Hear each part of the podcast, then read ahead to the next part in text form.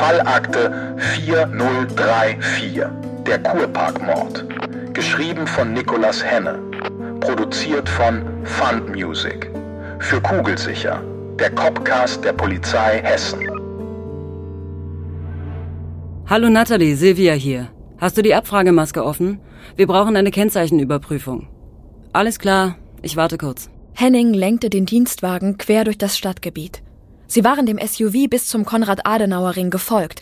Anstatt nach rechts in Richtung Präsidium, bog er aber nach links in Richtung Klarental ab. Als Henning den Dienstwagen ebenfalls nach links steuerte, beschleunigte der SUV mit einem Mal und zwängte sich slalommäßig durch den Verkehr. Ich schaffe es nicht, ihm zu folgen. Wenn er so weitermacht, baut er noch einen Unfall. Sollen wir Verstärkung rufen? Silvia Frei schwieg. Henning konnte ihr anmerken, dass ihr Verstand arbeitete. Mit einem Schlag wurde klar, dass Hennings Vermutung womöglich realer sein konnte als angenommen. Anders konnte es sich Henning nicht erklären, dass der SUV mit einem solch hohen Tempo vor ihnen flüchtete. Wenk hatte etwas zu verbergen. Jetzt lag es an ihnen herauszufinden, was es war. Nathalie, bist du eingeloggt? Das Kennzeichen ist Wiesbaden, Martha, Kaufmann 189. Henning versuchte, dem SUV zu folgen und hatte bereits eine Hand am Funkgerät. Aber Silvia Frei blieb ruhig, während sie auf Nathalies Antwort wartete. Sie verließen die Innenstadt und standen auf der Linksabbiegerspur, die in Richtung Klarental führte. Der SUV stand eine Ampel weiter vorne und in Henning setzte der Drang ein, auszusteigen und die Insassen an Ort und Stelle festzunehmen. Aber bis auf einen vagen Verdacht und einige Rotlichtverstöße hatten sie nichts vorzuweisen. Also atmete er tief durch und hoffte darauf, dass er sie nicht während der nächsten Ampelphase verlieren würde. Silvia, hörst du mich? Silvia hatte ihr Smartphone auf laut gestellt, damit auch Henning die Abfrageergebnisse hören konnte. Wir hören, was hast du herausgefunden? Der Wagen ist zugelassen auf eine Firma, eine International Security and Personal Protection GmbH. Geschäftsführer ist unser zweites Opfer, Vincent Reichmann. Es gibt einen Eintrag an der Anschrift dieser Firma. Vor zwei Wochen kam es dort zu einem Polizeieinsatz wegen eines handgreiflichen Streits. Drei beteiligte Personen. Vincent Reichmann, Thorsten Wenk, Veronika Piotrowska. Henning sah zu Silvia hinüber und erkannte ihren Ärger darüber, dass sie diese Information nicht selbst ermittelt hatten. Henning wandte seinen Blick ab und konzentrierte sich auf den Straßenverkehr. Die Ampel schaltete auf grün und er gab Gas, um den Anschluss an den SUV nicht noch mehr zu verlieren. Was wissen wir über Veronika Piotrowska? Sie ist bereits mehrfach in Erscheinung getreten. Acht Fälle Betrug, fünf Fälle Diebstahl, zwei Fälle BTMG, zwei Fälle schwere Körperverletzung. Laut Einwohnermeldeamt hat sie keinen bekannten Wohnsitz. Vielen Dank. Bitte erstelle eine Übersicht über alle Informationen, die du über sie finden kannst. Wir melden uns, wenn wir etwas Neues haben. Silvia legte ihr Smartphone beiseite und strich sich mit ihren Händen über das Gesicht. Henning glaubte hören zu können, wie die neuen Informationen in ihr arbeiteten. Auf den ersten Blick waren es keine aufregenden Erkenntnisse, die sie von Natalie erhalten hatten, aber auf den zweiten Blick stellten sich oftmals selbst die kleinsten Ermittlungsergebnisse als entscheidende Schlüsselmomente für die weiteren Ermittlungen heraus. Also, fassen wir die Ergebnisse kurz zusammen. Thorsten Wenk findet seine Verlobte ermordet im Park. Gerade einmal einen Tag später wird unser zweites Opfer tot aufgefunden, mit dem Thorsten Wenk nur wenige Wochen zuvor in Streit geraten war. Es ist also nicht auszuschließen, dass Wenk etwas mit dem Mord an Reichmann zu tun hat oder zumindest etwas darüber weiß. Das erklärt aber immer noch nicht den Mord an Larissa Petersen. Die Tasche mit den Ausweisen der beiden Opfer weist aber darauf hin, dass es eine Verbindung geben muss. Selbst wenn die Morde, wie Herr Dr. Zwingenberg festgestellt hat, sehr wahrscheinlich nicht von ein und demselben Täter begangen wurden. Henning versuchte, den Anschluss an den SUV nicht zu verlieren und hörte nur mit halbem Ohr hin. Er dachte an ganz andere Dinge. Daran, dass die engsten Personen im Umkreis der Opfer meistens auch die Täter waren, an die Selbstverletzung von Thorsten Wenk, die aus seiner Sicht inszeniert war, und an die ominöse, unbekannte Frau, die zufällig ein Beweisstück gefunden und es ausgerechnet Merve übergeben hatte. Mit einem Mal dachte er auch an Merve, die ein weiteres unglückliches Opfer in diesem falschen Spiel war. Die unvorhersehbare Bremsung eines vorherfahrenden Autos riss ihn aus seinen Gedanken. Und dann taucht der Name einer neuen Person auf, die Polizei bekannt ist und zufällig an dem Streit zwischen Wenk und Reichmann beteiligt war. Wer auch immer diese Frau ist, wir müssen sie so schnell wie möglich ausfindig machen und vernehmen. Und mein Bauchgefühl sagt mir, dass wir ihr schon bald begegnen werden. Henning blickte fragend zu Silvia rüber, die kurz und bestimmt in Richtung des Autos nickte, das sie seit einer Viertelstunde verfolgten. Und er verstand, worauf sie hinaus wollte. Der SUV bog mit quietschenden Reifen in eine kleine Seitenstraße des Wohngebietes ab. Henning setzte den Blinker, um ihm zu folgen, als Silvias Smartphone klingelte. Hallo Merve, was gibt es? Henning schaute verdutzt auf. Sein Bauchgefühl sagte ihm, dass etwas faul war. Wer sind Sie und was machen Sie mit dem Diensthandy einer Polizeibeamtin? Was?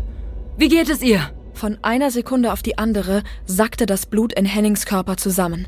Nur mit Mühe verhinderte er, dass er das Lenkrad verriss und in den Gegenverkehr steuerte. Er bog in eine Seitengasse ab, stellte den Dienstwagen ab und beobachtete jede einzelne Reaktion seiner Vorgesetzten. Vielen Dank, dass Sie mich informiert haben. Bitte geben Sie das Handy beim ersten Revier ab, die sollen es mir zukommen lassen. Silvia Frei, K11. Silvia blickte still auf das Smartphone in ihren Händen. Als sie nach einer Weile schweigend aufschaute, sah Henning die Tränen, die sich in ihren Augen gesammelt hatten. Er dachte an seine beiden Kinder und die Sorgen, die er sich jeden Tag um sie machte, wenn er nicht bei ihnen war. In diesem Moment erkannte er, dass es noch andere Menschen in seinem Leben gab, deren Verlust er nicht ertragen könnte. Es herrschte Unruhe im Besprechungsraum. Jeder Einzelne aus der Mordkommission war schockiert über die Entwicklungen der letzten Stunden. Die Nachricht, dass eine ihrer engsten Kolleginnen gerade im Krankenhaus um ihr Leben kämpfte, versetzte sie in Schockstarre. Als Silvia stürmisch hereinplatzte, wurde es schlagartig still. Jeder von ihnen war professionell genug, um zu wissen, dass die neuen Umstände nichts an ihrer Arbeit änderten. Und von ihrer Vorgesetzten waren sie gewohnt, dass sie mit eiserner Disziplin voranging. Umso mehr waren sie überrascht, dass ihre Augen gerötet waren und sie es nicht einmal versuchte zu verbergen. Bevor es zu Spekulationen kommt, es gibt noch keine neuen Informationen über den gesundheitlichen Zustand von Merve. Ich werde euch informieren, sobald ich mehr weiß. In der Zwischenzeit haben wir zwei Morde aufzuklären. Natalie hat einige neue Erkenntnisse, die sie uns vorstellen wird. Alle Augen richteten sich auf die junge Kollegin, die erst zwei Jahre zuvor das Kommissariat verstärkt hat und sich in dieser kurzen Zeit bereits zu einer tragenden Ermittlerin gemausert hat. Also, zum einen gibt es eine neue Person, die in unserem Fokus steht. Im Moment betrachten wir sie als mögliche Tatverdächtige. Die Rede ist von Veronika Pietrowska, 35 Jahre alt, ledig, polizeilich mehrfach in Erscheinung getreten. Ihr gegenwärtiger Aufenthaltsort ist unbekannt. Sie steht in Verbindung zu Thorsten Wenk und Vincent Reichmann und war in einen Streit involviert, der vor zwei Wochen an der Firma von Herrn Reichmann stattgefunden hat. Nähere Informationen findet ihr in dieser Akte. Wir sind dabei, ihren Aufenthaltsort zu ermitteln und gehen davon aus, dass Thorsten Wenk mehr dazu weiß. Natalie reichte eine braune Akte umher, die im Gegensatz zu den bisherigen Ermittlungsakten relativ dünn war. Ihre Kollegen und Kolleginnen blätterten darin, während Natalie fortfuhr. Dann sind die Ergebnisse von der Funkzellenauswertung da. Wir haben keine Überschneidungen zu den beiden möglichen Tatzeiten, weshalb uns die Daten zum jetzigen Zeitpunkt nicht weiterbringen. Interessant wird es aber mit den Aufzeichnungen aus dem Parkhaus. Henning, fährst du fort? Henning schreckte auf und wischte sich hastig seine Tränen weg. Silvia hatte ihn nach Hause schicken wollen, doch er weigerte sich. Auch er wollte weiterhin seinen Beitrag leisten, so schwer es ihm auch fiel. Ja, natürlich. Das Parkhaus ist für beide Morde interessant. Zum einen sind wir uns wegen der Standortdaten ihrer Tracking-Uhr sicher, dass sich Larissa Petersen dort kurz vor ihrem Tod aufgehalten hat. Zum anderen ist es gleichzeitig der Fundort der zweiten Leiche. Die Kameras sind leider nur im Bereich des Eingangs, der Aufzüge und der Treppen angebracht. Ihr seht jetzt die Aufzeichnung von dem Moment an, in dem Larissa Petersen das Parkhaus betreten hat. Henning schaltete den Beamer an und ließ ein Video abspielen. Die Qualität der Aufnahme ließ zu wünschen übrig, aber das waren sie bereits gewohnt. Aufmerksam verfolgten sie, wie Larissa Petersen im Erdgeschoss in den Aufzug stieg. Dann wechselte die Kamera. Sie holte ihr Smartphone heraus und tippte darauf herum. Bis kurz darauf der Fahrstuhl auf der dritten Ebene hielt, sie das Smartphone in der Handtasche verschwinden ließ und aus dem Fahrstuhl stieg. Henning stoppte die Wiedergabe. Man kann leider nur wenige Details erkennen, aber das Tastenmuster spricht gegen eine Nachricht. Wir vermuten, dass sie eine App gestartet hat, um das, was anschließend passieren würde, aufzuzeichnen. Henning spulte die Aufnahme eine halbe Stunde vor. Die Aufzugtür ging auf. Larissa Petersen stürmte hinein und drückte hastig auf die Knöpfe, bis sich die Tür wieder schloss. Sie rannte unruhig in der kleinen Kabine umher, bis der Fahrstuhl im Erdgeschoss anhielt. Die Tür öffnete sich und sie sprintete hinaus. Dann wechselte das Bild und der Eingangsbereich wurde angezeigt. Die gesamte Gruppe wartete gespannt darauf, dass sich die Eingangstür öffnete. Doch es passierte nichts. Erst eine Stunde später wurde die Tür wieder geöffnet. In dem Augenblick, in dem sie sahen, wer das Parkhaus verließ, ging ein schockiertes Raunen durch den Raum. Danke, Henning. Nun, nach den Aufzeichnungen zu urteilen, müssen wir davon ausgehen, dass Larissa Petersen das Parkhaus nicht mehr lebend verlassen hat. Dafür aber eine Frau, die Veronika Piotrowska sehr ähnlich sieht, weshalb wir sie als Tatverdächtige eingestuft haben. Es stellt sich nun noch die Frage nach ihrem Mittäter, da sie mit ihrer zierlichen Statur nicht in der Lage gewesen sein wird, die Leiche alleine zu transportieren. Und da hat uns das Kennzeichenlesesystem des Parkhauses geholfen.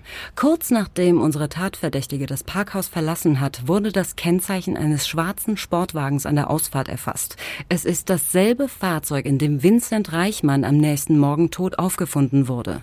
In dem Bruchteil einer Sekunde erstarb jedes Geräusch. Niemand wagte zu atmen oder etwas zu sagen, bis Serkan die Stille nicht mehr aushielt. Und was ist mit dem zweiten Mord? Helfen uns die Daten dort auch weiter? Leider nur bedingt. Der Sportwagen wurde bereits in der Nacht des ersten Mordes wieder im Parkhaus abgestellt. Deshalb gehen wir davon aus, dass Vincent Reichmann zu diesem Zeitpunkt bereits tot war und sein Mörder auch den Wagen gefahren hat. Leider haben die Kameras im Anschluss keine Personen erfasst, die derzeit für unsere Ermittlungen relevant sind. Es ist also möglich, dass der Täter das Parkhaus mit einem anderen Auto verlassen hat. Die Überprüfung der Kennzeichen läuft noch.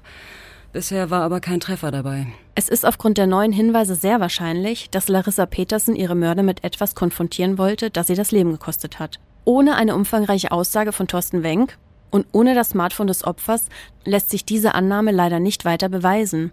Ich gehe nicht davon aus, dass Frau Piotrowska aussagen wird, selbst wenn wir sie zu fassen kriegen. Das klingt nicht sehr aussichtsreich. Wie gehen wir nun weiter vor? Wir warten die Aussage von Thorsten Wenk ab und in der Zwischenzeit kümmern wir uns um einen Durchsuchungsbeschluss für das Firmengebäude von Vincent Reichmann.